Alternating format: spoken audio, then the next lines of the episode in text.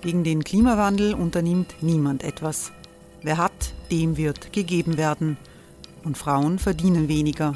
War ja immer schon so. Man ärgert sich und macht weiter. Was aber, wenn nicht? Wir haben eine Idee.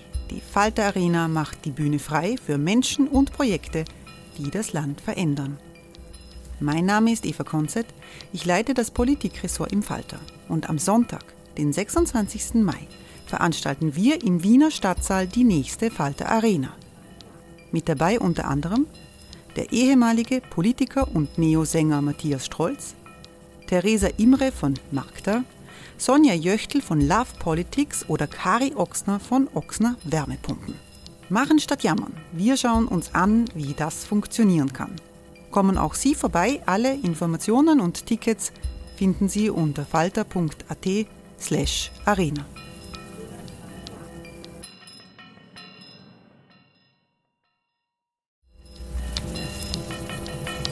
Falter-Podcasts werden durch Werbung unterstützt.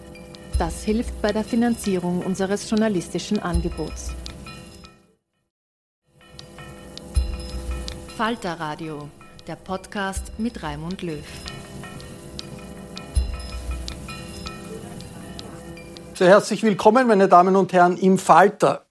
Der russische Angriffskrieg verwüstet die Ukraine, zerstörte Städte, Millionen Flüchtlinge und kein Ende ist abzusehen. Die russische Führung hat diesen Krieg ohne jede Not vom Zaun gebrochen. Die, der Westen unterstützt den Widerstand der Ukrainer mit Waffen und durch eine umfassende Wirtschaftsblockade gegen Russland. Präsident Putin spricht von Wirtschaftskrieg und bringt immer wieder auch russische Atomwaffen ins Spiel.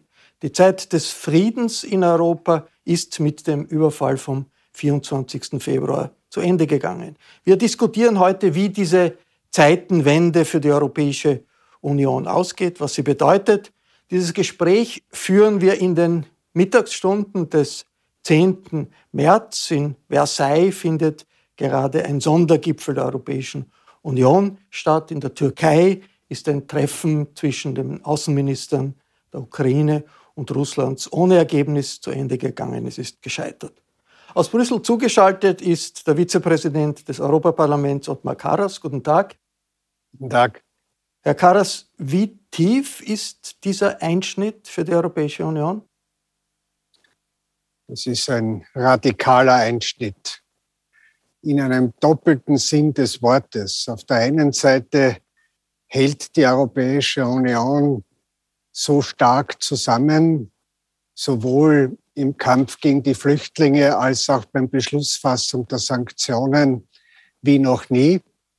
Und auf der anderen Seite wissen wir alle, dass wir die Europäische Union in der Energiepolitik, in der Außenpolitik, in der Sicherheitspolitik, in der Verteidigungspolitik, in der Wirtschaftspolitik, in der Umweltpolitik unabhängiger machen müssen und stärker machen müssen und so dass die Zukunft der Europäischen Union engstens mit einer gemeinsamen Außensicherheits- und Verteidigungspolitik und mehr Unabhängigkeit zusammenhängt und, äh, und die nationale Sicherheit aller Mitgliedstaaten ohne die europäische Sicherheit nicht gewährleistet werden Muss, kann. Muss, äh, Herr Karas, die EU aufrüsten, um den Mitgliedstaaten Sicherheit zu geben in dieser Situation? Ich glaube, dass es um mehrere äh, Baustellen geht geht, die wir zu drehen haben. Wir brauchen auf der ersten Seite ein, ein europäisch organisiertes Beschaffungswesen. Wir brauchen eine Interoperabilität der europäischen Streitkräfte.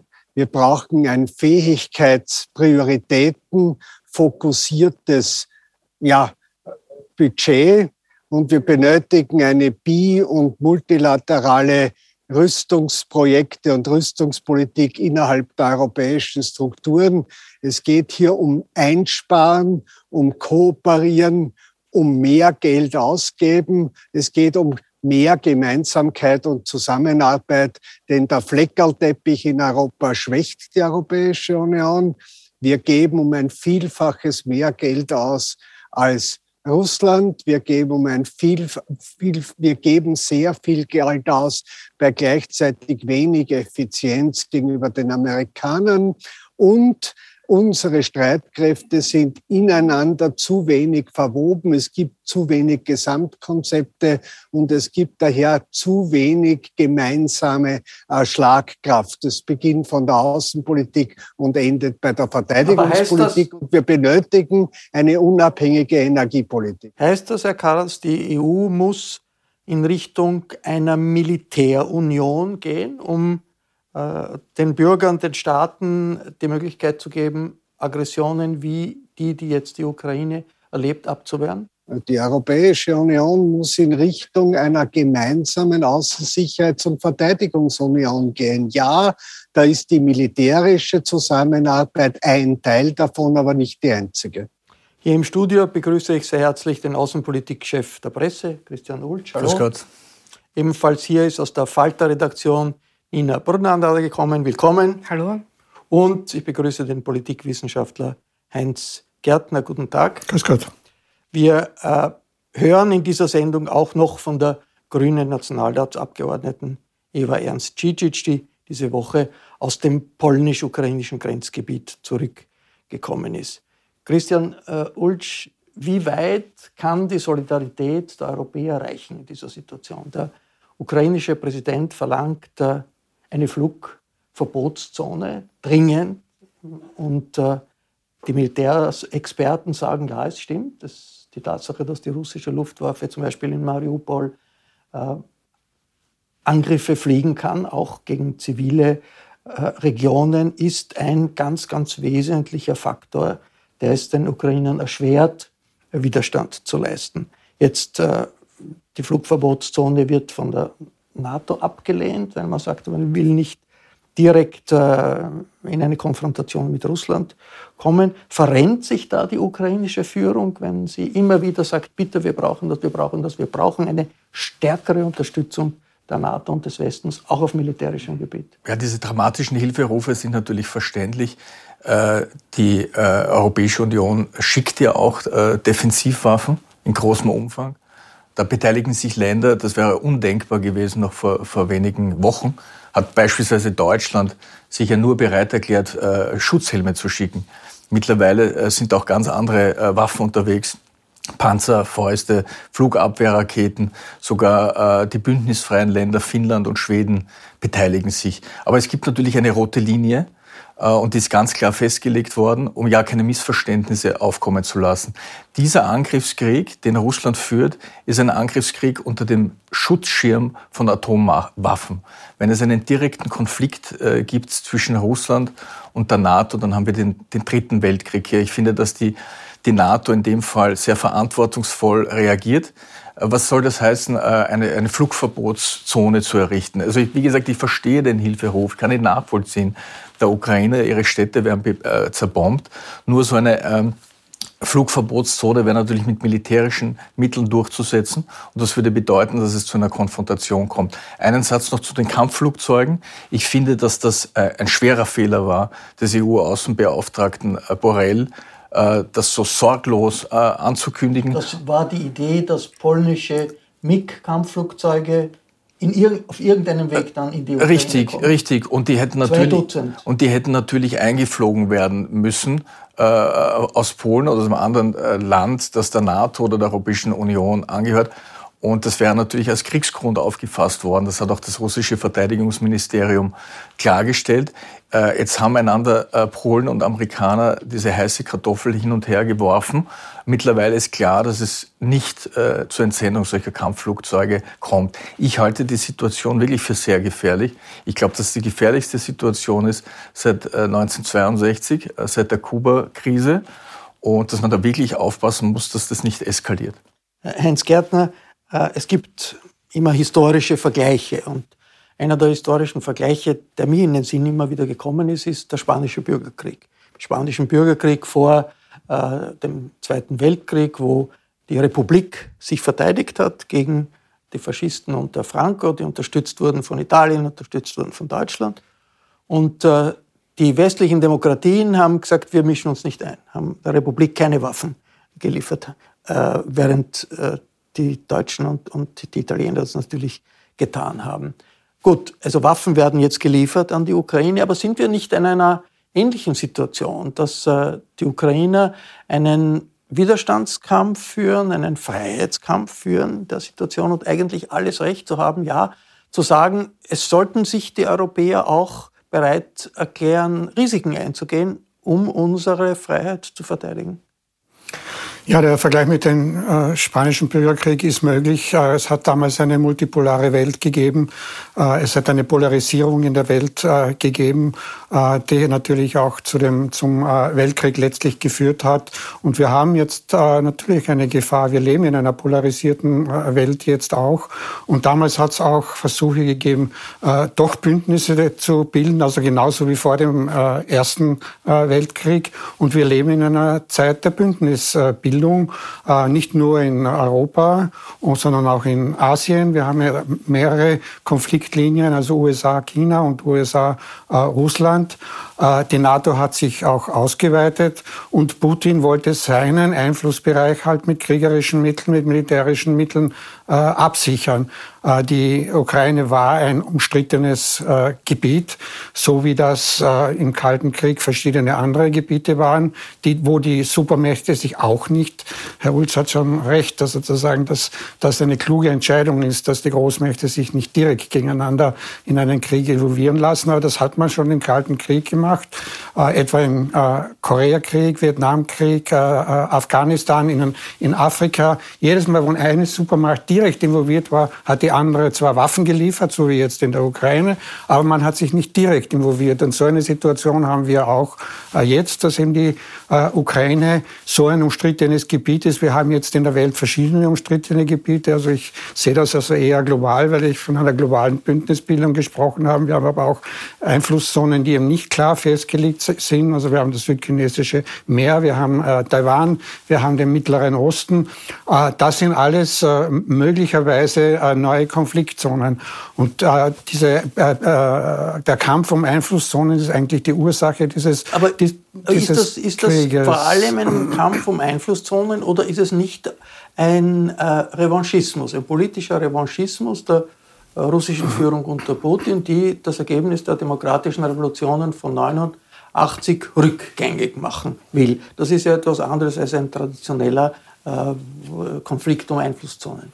Na, ich sehe das eigentlich so, dass äh, Putin, wahrscheinlich hat Putin da, äh, wie das natürlich bei Autokraten auch sehr oft der Fall ist, dass sie Bedrohungen dann etwas übertreiben, dass sie sozusagen sich zu, zu sehr in die Enge getrieben fühlen. Aber eigentlich hat es angefangen mit äh, den Bukarest-Gipfel, wo die Ukraine und Georgien gesagt haben, sie wollen der NATO beitreten. Man kann sich erinnern, Putin am Münchner Sicherheits, äh, bei der Münchner Sicherheitskonferenz 2007 hat er gesagt, das ist eine rote Linie für uns, wenn sich die NATO weiter ausweitet.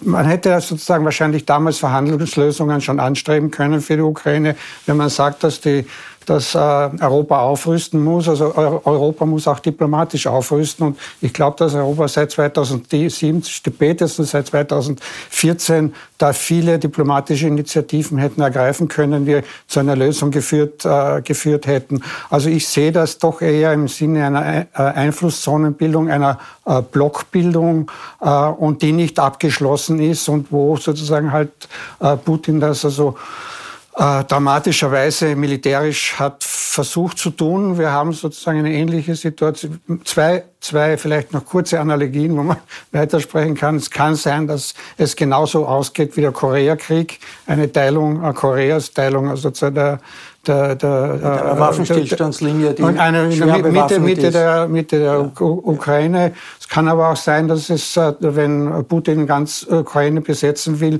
zu einem Afghanistan kommt. Also wir haben, wir haben da natürlich ganz gute Analogien in diese Richtung. Viele, viele, viele. Und deswegen glaube ich, es geht sozusagen weniger um Revanchismus, sondern mehr um Einflusszone. Jetzt, äh, trotzdem, die, also die Situation ist natürlich wirklich völlig anders äh, in Europa. Nina Bernada, äh, die es ist ein Schock für die Europäer, Herr Karas hat das schon gesagt.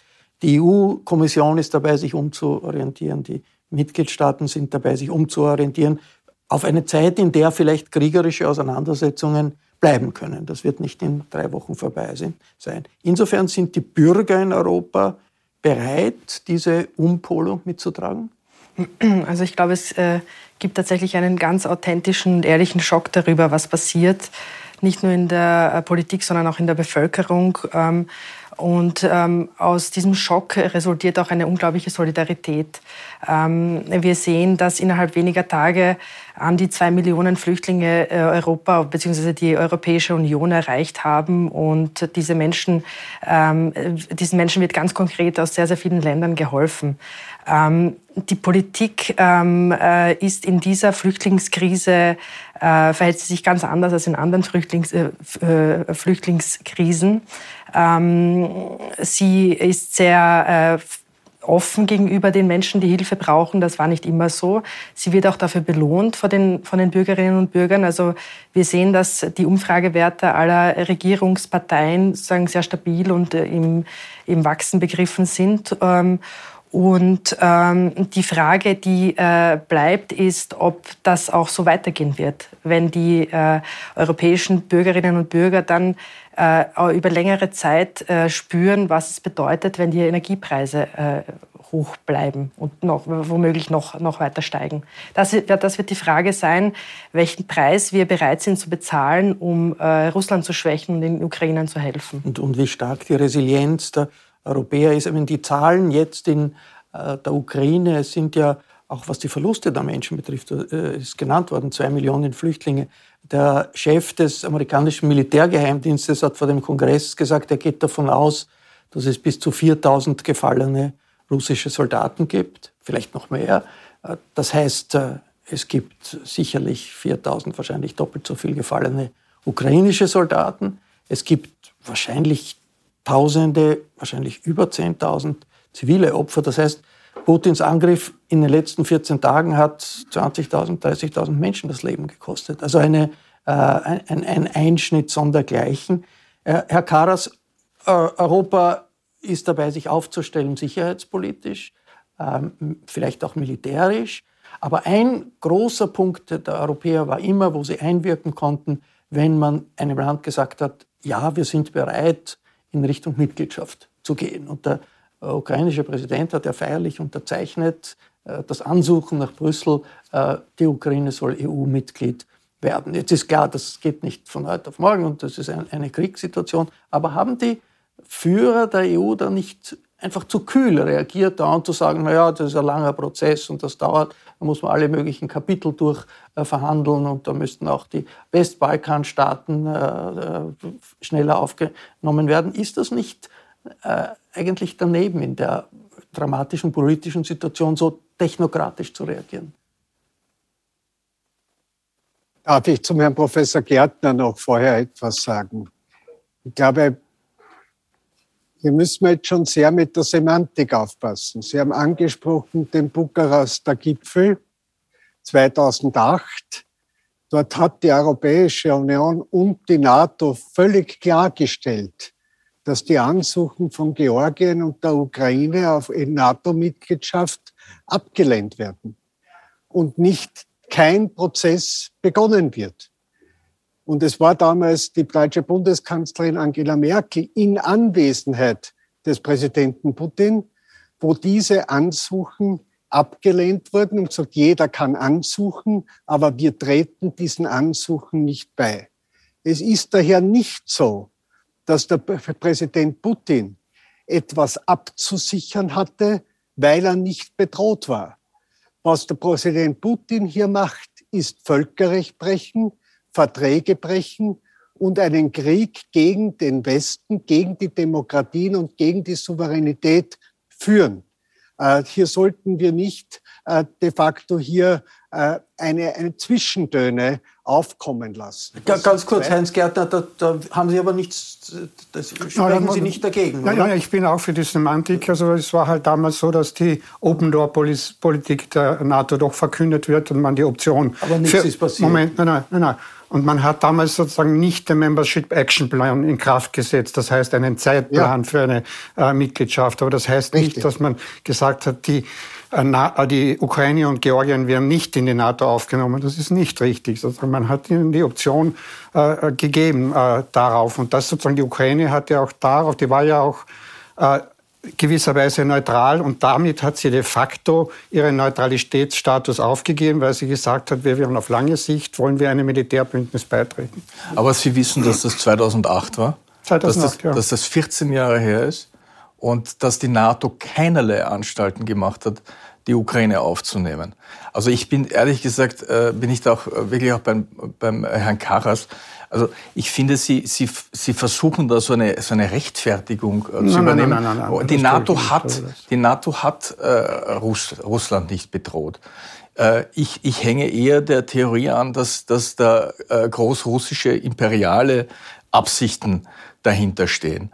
Äh, und, und dass man jetzt dann so tut, ja, äh, es, es könnte in, irgendeiner, in irgendeiner Form gerechtfertigt sein. Und wie Sie gemeint haben, es sei halt ein Konflikt um Einflusszonen. Das ist ein klarer, ein klarer Völkerrechtsbruch. Und wenn man das natürlich einreißen lässt, gibt es weltweit äh, Probleme. Und da jetzt anzufangen, äh, Schuld zu verteilen, also für mich ist eindeutig, wer in, wer in diesem Konflikt der Aggressor ist. Und das ist Russland. Aber das bestreitet Heinz Gärtner auch nicht, oder? Der Aggressor ist Russland. Ich, ich, ich bestreite kein Wort von dem, was Sie sagen. Okay. Na, dann ist es gut. Gut. Dann zurück, haben Sie missverstanden. Zurück, zurück Herr Karas, äh, zur Frage. Ein, zweit, ein zweiter Punkt, es zeigt sich eindeutig, dass die Staaten der Welt in einer Situation des Konfliktes und der militärischen Interventionen am meisten gestützt sind, gest unterstützt sind, wenn sie einem Bündnis angehören und nicht bündnisfrei sind. Ist ja auch mit ein Grund, warum jetzt in Finnland und in Schweden eine Neuorientierung, aber auch in Dänemark eine Neuorientierung beginnt. Und das zeigt auch, warum es so wichtig ist, dass es wir zu einem gemeinsamen strukturellen Nachdenken in der Europäischen Union kommen. Es wird ja jetzt aufgrund der auf Initiative der französischen Ratspräsidentschaft auch der strategische Kompass der Bedrohungen äh, neu festgelegt. Und lassen Sie mich noch einen Satz sagen, es geht nicht nur um militärische Bedrohungen. Wir haben alleine im österreichischen Verteidigungsministerium, hat man mir gesagt, dass es 46 neue Bedrohungsfelder gibt. Cyberwar, Hybridkriege und Fake News, vieles darüber hinaus, wo wir nur miteinander eine Antwort geben können. Auf Ihre Frage konkret gesagt, was es war auch gerade, es waren ja alle Vertreter auch bei mir aus den verschiedensten Ländern, Georgien, Ukraine und Moldawien. Was man will, ist eine europäische Perspektive, äh, nämlich, dass man, dem, dass man ein Land ist, das dem freien Westen wertmäßig angehört. Und dafür wollen sie das Signal, dass sie eine Perspektive in Europa haben und diese Perspektive wird ihnen von den Staats- und Regierungschefs äh, gegeben werden auf dem Boden des Artikels 49. Jeder weiß, dass ein Beitritt nicht zur Diskussion steht, weil ja dafür in einer Rechts- und Wertegemeinschaft auch die Voraussetzungen erfüllt werden müssen. Ich bitte darum, zwischen dem Bekenntnis europäischer Perspektive und dem Beitritt einen Unterschied zu machen. Zu dieser Unterstützung der Werte des Westens, der freien Demokratie und der Souveränität ist die Europäische Union bereit. Im Grenzgebiet zwischen Polen und der Ukraine in der Nähe der Stadt Katowice hat die österreichische grüne Nationalratsabgeordnete Eva Ernst Cicic die Flüchtlingssituation selbst ins Bild genommen. Ich habe sie nach ihren wichtigsten Eindrücken gefragt. Frau Abgeordnete, Sie waren im Grenzgebiet zwischen Polen und der Ukraine, haben diese Flüchtlingssituation erlebt. Sie kennen solche Situationen, waren auch äh, auf den griechischen Inseln äh, vor einigen Monaten. Was waren Ihre wichtigsten Eindrücke? Es sind vor allem Frauen und Kinder, in dieser ersten Fluchtbewegung, die hier gerade stattfindet. Zum einen, zum anderen sind das weit mehr Menschen, als äh, wir es aus den Vorjahren kennen. Das heißt, bereits jetzt sind auf europäischem Boden mehr Menschen, allein in Polen sind mehr Menschen mit 1,4 Millionen an der Anzahl als 2015 beispielsweise in ganz Europa. Und wir rechnen ja damit, dass weitere Millionen sich auf den Weg machen werden, wenn dieser Krieg nicht rasch aufhört. Was anders ist, ist ebenso die Bereitschaft, diese Menschen aufzunehmen, äh, die breite Solidarität, äh, die Hilfsbereitschaft der Bevölkerung, die sich selbst organisiert, in Polen genauso wie in der Slowakei, Rumänien, aber jetzt auch zunehmend in Österreich. Und ich hoffe, das bleibt auch so und das bricht nicht weg, beziehungsweise ähm, diese Solidarität bleibt auch aufrecht, wenn in sozusagen einer zweiten Bewegung nicht mehr nur Frauen und Kinder kommen, sondern vielleicht auch verletzte Männer, Menschen ohne Mittel, Menschen, die sozusagen ähm, niemanden in Europa kennen, wo sie bleiben können. Das wird dann womöglich die größere Herausforderung für uns werden. Es gibt große Hilfsbereitschaft in Europa, auch von den Ländern, aus denen bisher immer die Meldungen gekommen sind, wir wollen keine Flüchtlinge aufnehmen. Aber es gibt auch Berichte, dass äh, Flüchtlinge, die keinen ukrainischen Pass haben, schlechter behandelt werden, nicht aufgenommen werden, vielleicht auch zurückgewiesen werden. Wie groß ist dieses Problem? Das ukrainische Außenministerium hat eine Stellungnahme ausgegeben, genauso wie das polnische Innenministerium mir äh, gegenüber auch äh, bekräftigt und bestätigt, äh, dass es nichts äh, sein darf. Fakt ist aber, äh, dass ich von sehr vielen Fällen gehört habe, äh, wo genau das passiert ist, nämlich, dass man ähm, eine afghanische Gruppe davon abgehalten hat, in den Bus zu steigen, dass man afrikanische Studierende beispielsweise nicht in den Zug lassen wollte. Und ja, ich war ja selber bei diesem polnisch-ungarischen Grenzübergang und habe dort mit vielen Menschen gesprochen, die diese Grenze überschreiten. Und alle haben mir gesagt, wenn du keinen biometrischen Pass hast, musst du dich hinten anstellen. Und die Wahrscheinlichkeit, dass man durchkommt, ist aus Sicht der Menschen dann auch sehr gering. Also da dürfte jetzt schon ein gewisser Kampf drum ausgebrochen sein, wer kommt überhaupt über die Grenze, mit welchen Voraussetzungen kommt man überhaupt über diese Grenze. Und ja, ich habe selber erlebt, dass das auch ganz genau kontrolliert wird, wer über diese Grenzen kommt. Das heißt, äh, äh, es ist jetzt schon recht restriktiv, auch wenn man letztendlich alle durchlässt, dürfte es stimmen, ähm, dass es eben zumindest viel, viel schwieriger ist für Nicht-Ukrainer, Ukrainerinnen, hier diese Grenze zu passieren.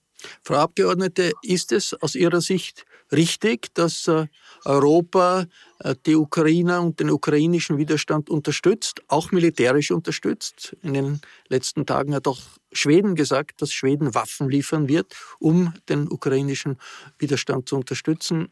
Finden Sie das richtig? Wir müssen die Ukraine selbstverständlich mit allen Mitteln unterstützen, was aber nicht bedeutet, dass Österreich jetzt einem Militärbündnis beitreten muss dafür oder selbst Waffen liefern aufgrund unserer Neutralität. Aber ja, wir erleben in ganz Europa einen gravierenden Paradigmenwechsel, nicht nur was die Aufstockung der Mittel anbelangt für eine Aufrüstung, sondern auch was die Selbstverständlichkeit anbelangt, sich eben an kriegerischen Konflikten zu beteiligen. Alleine äh, beispielsweise ist hier ein gutes Beispiel dafür, dass man eben der Meinung ist, jetzt diese Gelder umso mehr aufstocken zu müssen und zum anderen die Ukraine mit Waffen zu beliefern. Ukraine selber sagt ja, sagt ja, wir werden uns bis zuletzt verteidigen. Das heißt, wir brauchen eure Waffen. Ich bin davon überzeugt, dass diese Selbstverteidigung zwar sehr begrüßenswert grundsätzlich ist, um eben auch den, der Bevölkerung das Gefühl zu geben, wir haben nicht aufgegeben. Auf der anderen Seite denke ich, es wird nur eine diplomatische Verhandlung, nur eine Verhandlung, wie sie jetzt beispielsweise auch in der Türkei stattfindet, dazu führen, dass dieser Konflikt sich entschärft und dass wir womöglich diesen Krieg, dass wir Putin stoppen können. Über das EU-Budget ist Österreich auch beteiligt, äh, Waffen zu kaufen für den ukrainischen Widerstand. Es gibt in Skandinavien eine Diskussion, ob die Neutralität nicht aus der Zeit gefallen ist. In Finnland sind die finnischen Grünen für einen Beitritt Finnlands äh, zur NATO. Ist das für Sie nicht eine Situation, wo man sagen muss, die Weltsituation hat sich geändert, die Sicherheitssituation ändert sich, wir müssen auch eine Diskussion über die österreichische Neutralität führen?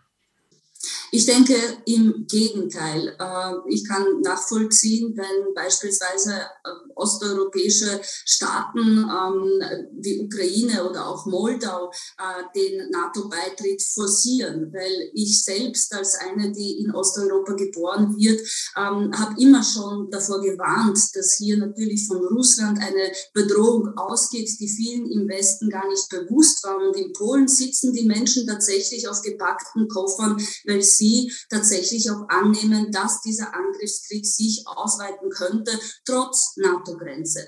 Für Österreich gilt für mich nicht nur die Neutralität hochzuhalten, sondern tatsächlich auch im Herzen von Europa zu überlegen, äh, welche Möglichkeiten haben wir abseits von militärischen Komponenten, diesen Konflikt zu entschärfen.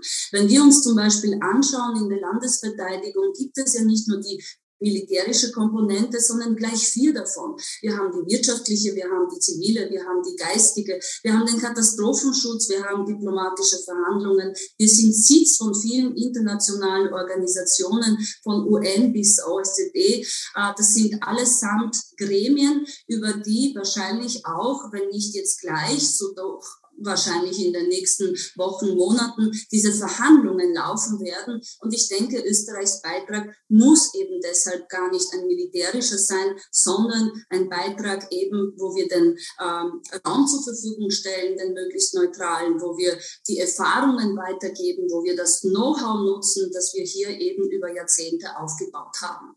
Die Ukraine war 2014 neutral. Das hat nicht äh, verhindert, dass Russland in der Krim einmarschiert ist.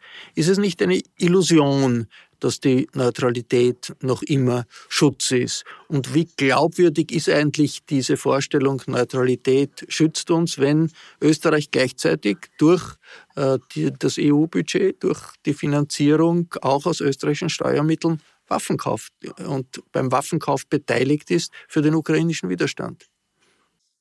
Wir führen diese Diskussion äh, natürlich vollkommen zu Recht. Österreich hat mit der Mitgliedschaft in der Europäischen Union zum einen sich zu einem gemeinsamen Handeln auch in der Außen- und Sicherheitspolitik bekannt.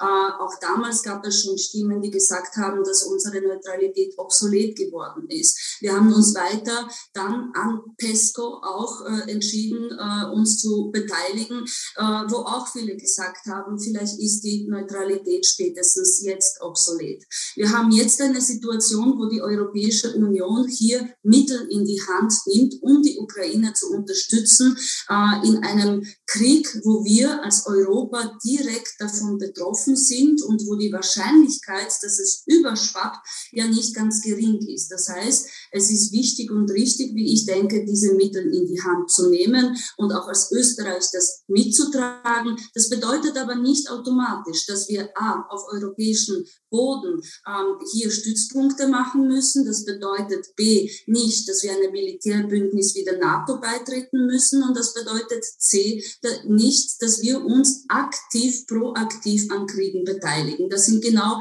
diese drei Punkte, die nach wie vor, wie ich meine, auch unsere Neutralität ähm, ausmachen und die aus meiner Sicht auch aufrechterhalten werden sollten. Herr Karas, äh, der Bundeskanzler hat irgendwie die äh, ganz bescheiden begonnene Diskussion äh, nach wenigen Stunden als beendet, unnötig erklärt.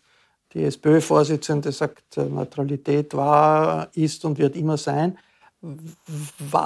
Warum diese Angst der äh, österreichischen politischen Klasse auf eine offenbar dramatisch veränderte Situation, auch mit Denken und Diskussion zu reagieren, dass man vielleicht manche Dinge neu denken muss. Ich möchte noch einen Schritt zurückgehen. Wir diskutieren jetzt die Beantwortung auf den Angriffskrieg in Russland ausschließlich die Antwort militärisch. Äh, wir vergessen, dass es auf der einen Seite der Widerstand der persönliche Widerstand und die Einstellung der Bürgerinnen und Bürger der Ukraine ist, äh, die Russland bereits die erste Niederlage zugeführt hat und nicht nur Waffen, und dass es auf der anderen Seite natürlich die Sanktionen äh, des, aller anderen Staaten sind, die sich den europäischen und amerikanischen Sanktionen angeschlossen haben, äh, die zunehmend greifen. Der Einzige, der derzeit der Realität nicht in die Augen blickt und die Menschen belügt und verhindert, dass ihnen die Wahrheit gesagt wird, ist, ist der Präsident Russlands Putin. Es wird ja auf, und es gibt die Maßnahmen, die im gesamten energiepolitischen Sektor von Nord Stream 2 über den Stopp äh, der Öllieferungen in die Vereinigten Staaten, die Reduzierung von Öl und Gas in Europa. Aber heißt das äh, gar nicht für die österreichische Neutralität? Äh, Brauchen wir nicht eine Neutralitätsdiskussion? Bitte? Brauchen wir, ist das nicht genau eine Situation, wo man sagt, ja, man muss über die Sicherheitspolitik, auch über die Frage der Neutralität in Österreich diskutieren? Das ist, das ist ja überhaupt keine Frage, dass wir über die europäische Sicherheitspolitik und die Rolle der Mitgliedstaaten in dieser diskutieren müssen. Das ist in Deutschland der Fall gewesen, äh, mit einer starken Kehrtwendung. Das ist in Finnland der Fall, das ist in Schweden der Fall, das ist in äh, Dänemark der Fall. Und auch Österreich hat ja nie einen Zweifel daran gelassen, dass wir solidarisch die gemeinsame Antwort Europas mittragen. Und die Österreicher, das kommt immer zu kurz, haben sich ja nach dem äh, EU-Beitritt, nämlich im Jahre 2010, in der Verfassung selbst festgelegt, dass wir innerhalb der Europäischen Union beim Aufbau einer gemeinsamen Außensicherheits- und Verteidigungspolitik bis hin zu einer Verteidigungsunion die Neutralität keine Rolle spielt und es werden alle Maßnahmen innerhalb der Europäischen Union werden gemeinsam getragen, auch alle Sanktionen.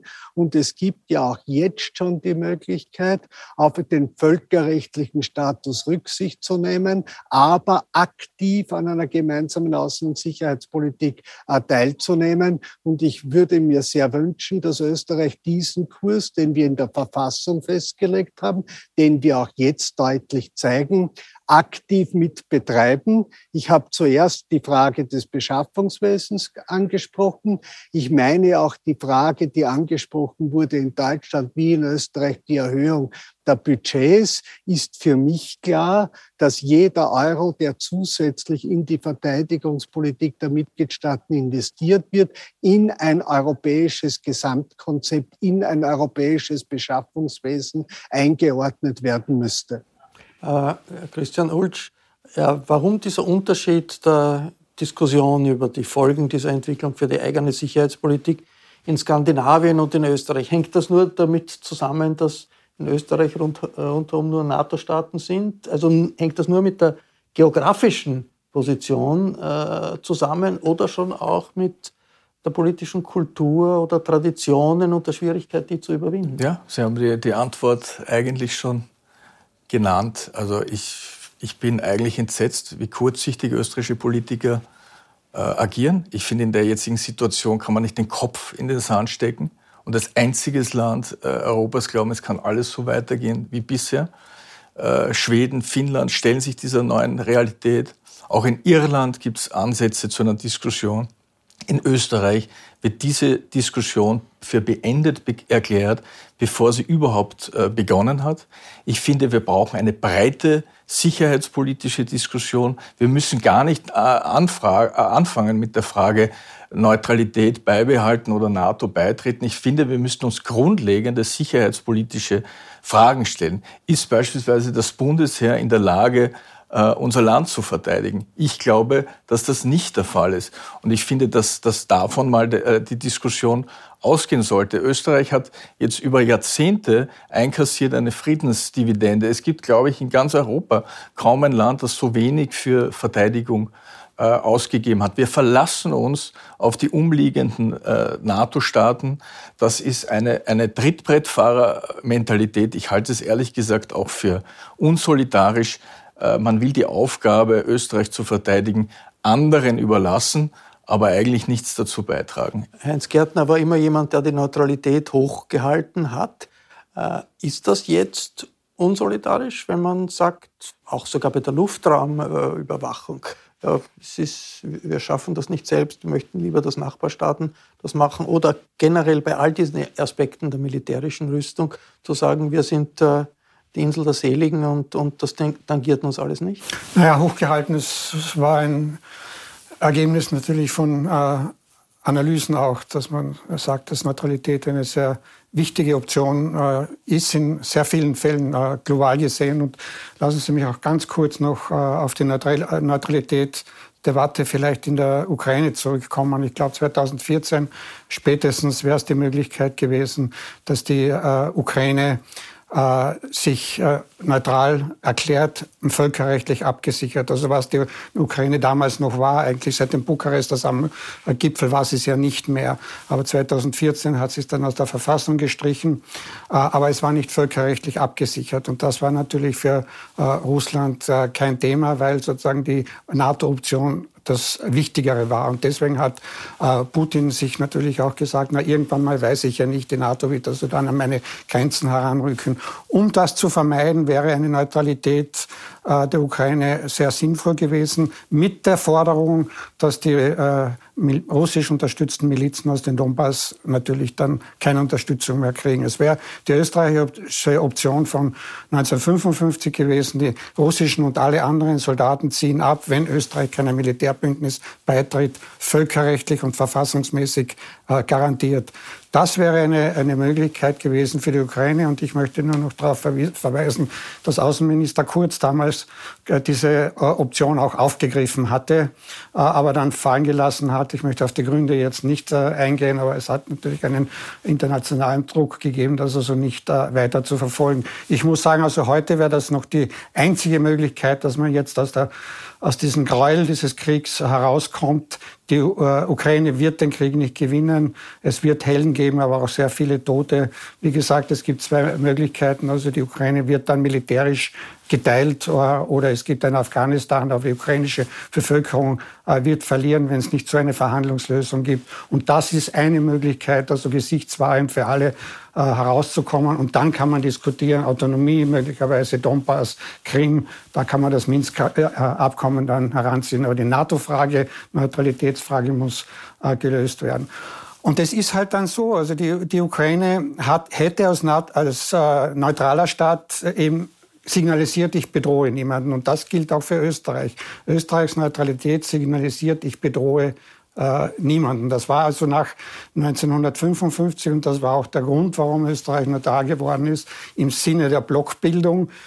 Der Kalte Krieg war ja über Bündnisse, Einflusszonen Blockbildung und neutrale Staaten waren die Anomalie, die waren die Ausnahme, die waren nicht Teil des Kalten Krieges, die sind außerhalb des Kalten äh, Krieges gestanden und haben dadurch sich einen Schutz, politischen Schutz äh, äh, äh, erworben, äh, der anerkannt wurde. Also ich verstehe natürlich nicht ganz, ich meine, ich verstehe das schon, aber das, das Gleiche gilt natürlich für Schweden und äh, für Finnland auch. Sobald sie natürlich eine NATO-Option haben, werden sie wieder als feindliche äh, Teil eines feindlichen, aus der Perzeption von Russland, Teil eines feindlichen Bündnisses gesehen werden. Und wenn Österreich der NATO beitritt, natürlich äh, kriegt es also den Charakter, dass wir sozusagen ein gegnerisches, einem gegnerischen äh, Bündnis beitreten. Um das zu vermeiden, ich möchte jetzt gar nicht darauf eingehen, auf diese Rolle, die Österreich im Kalten Krieg gegeben hat, Vermittlerrolle, Gastgeberrolle, internationale Institutionen, das kann man alle, alles reden, darüber reden. Aber die,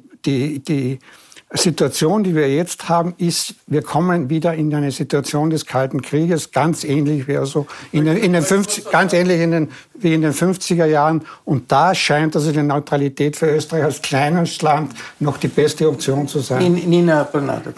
Ja, also ähm, die Ukrainer wollen die, äh, wollen die Neutralität nicht. Das haben sie abgelehnt. Das ist die eine Sache. Die andere ist ähm, sagen, äh, Sicherheitsbedenken Russlands, die man vor dem Ausbruch dieses Kriege, Krieges äh, diskutiert hat, äh, haben, sagen, sind jetzt völlig vom Tisch, weil das einfach eine, eine, eine irrationale, brutale Dimension angenommen hat die ähm, sämtliche äh, äh, sogenannte Sicherheitsinteressen einfach in, in den Schatten stellt. Ich glaube, das ist jetzt der Unterschied, der große zu von vor ein, äh, vor, von, äh, sagen, zur Situation von vor äh, wenigen Wochen. Ähm, das ist, glaube ich, entscheidend, dass das einfach eine Dimension angenommen hat, ähm, die, ähm, die sämtliche Überlegungen und Wünsche der Russen einfach in, in den Schatten stellt. Dass irgendein Kompromiss, ein Ende herauskommen muss, wahrscheinlich kein Siegfrieden und, und, und so, das stimmt natürlich. Aber die Voraussetzung dafür ist einmal, dass, dass irgendeine Art von Waffenstillstand kommt und dass äh, die russische Seite akzeptiert, sie können ihre Kriegsziele nicht äh, verwirklichen. Äh, ich wollte nur ga, ganz kurz einwerfen, äh, dass sich natürlich der historische Kontext der österreichischen ähm, Neutralität sehr stark verändert hat. 1955 war, war Österreich ein Pufferstaat zwischen Ost und West. Mittlerweile ist es umgeben äh, von Staaten, die der NATO angehören, beziehungsweise der Europäischen Union. Ich halte es auch für eine Illusion, dass Österreich äh, da eine große Vermittlerfunktion einnehmen kann. Österreich wird von Russland natürlich, Gott sei Dank, auch als Teil der Europäischen äh, Union wahrgenommen und, und vermittelt deshalb auch nicht. Also es ist ja kein Zufall, dass das Treffen zwischen Biden und Putin nicht in Wien stattgefunden hat, sondern äh, in Genf. Und ich finde, es ist wirklich hoch an der Zeit, dass wir uns dieser neuen Realität stellen. Ottmar Karas, äh, eine Diskussion um die Neutralität, können, kann Österreich der entgehen, wie sich das die Regierung und auch die große Oppositionspartei wünschen? Ich glaube, wir sollten überhaupt nicht absichtlich einer Diskussion entgehen wollen. Wir sind Teil der Europäischen Union. Wir müssen die Konsequenzen aus dieser Neuordnung, geopolitischen Neuordnung der Welt und Europas ziehen.